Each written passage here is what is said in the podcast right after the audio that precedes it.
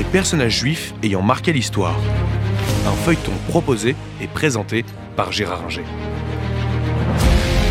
Bonjour. Nous avons vu euh, la semaine dernière que le petit Edgardo Mortara avait été enlevé à sa famille parce qu'une servante euh, chrétienne l'avait euh, ondoyé lorsqu'il était tout petit à l'insu des parents. Qui étaient de bons juifs, et que donc à partir de là il est devenu chrétien, et que donc l'Église s'en est emparée pour l'empêcher de devenir apostat.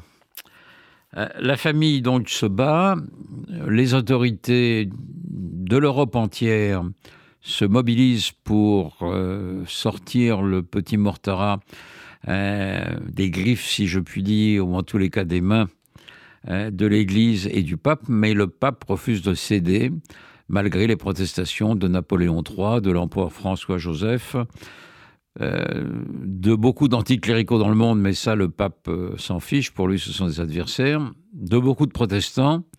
Là aussi, euh, le pape s'en fiche parce que il n'a pas à répondre à des hérétiques. et donc, même quand le roi de Prusse, Guillaume, est interpellé par la famille Mortara pour venir en aide. Le, roi de Prusse, qui est sensible à cette affaire, euh, leur dit, euh, en tant que monarque protestant, euh, je ne peux pas beaucoup vous aider, le, pape ne tiendra pas compte de mon avis, et encore pire, il considérera que ça dessert votre cause, donc je ne peux rien faire. La presse s'en empare partout en Europe très vite aussi un peu plus tard aux États-Unis, mais le pape, euh, le pape ne cède pas. Cette affaire fait grand bruit donc, et elle est à l'origine, là, vraiment, euh, de la naissance de l'Alliance israélite universelle en 1860, parce que là, euh, les, les, Juifs français comprennent qu'il faut venir en aide à leurs frères du bassin méditerranéen, qui peuvent être menacés soit par l'islam, soit par euh, un christianisme euh, un tantinet euh, impérialiste, si je puis dire, dominateur, comme c'était encore le cas en Espagne, au Portugal, en Italie, etc.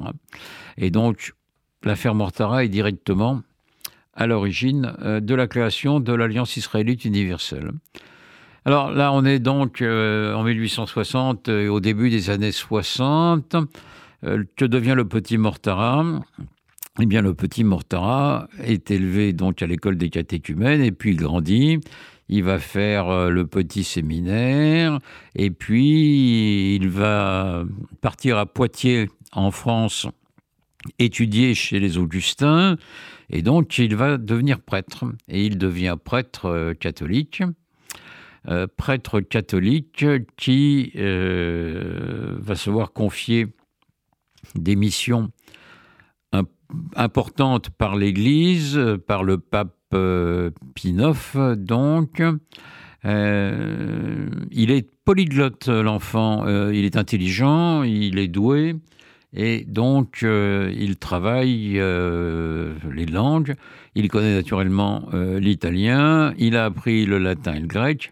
Mais il parle également français, anglais, espagnol, allemand. Et il a appris l'hébreu. Euh, et donc, euh, il réussit à voir sa famille, la famille a tout fait pour le revoir, mais il est maintenant euh, très chrétien, et ce qu'il souhaite, c'est que sa famille se convertisse, se convertisse au christianisme. Et ça, naturellement, la famille refuse, notamment la mère. Le père meurt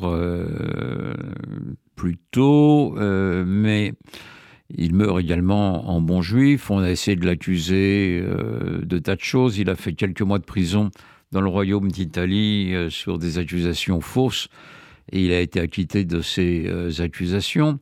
mais la mère et les sœurs de Mortara continuent à vouloir être juif, malgré les supplications du fils, euh, qui a beau être prêtre, respecte tout à fait sa mère, et qui tente de convertir et sa mère et sa famille.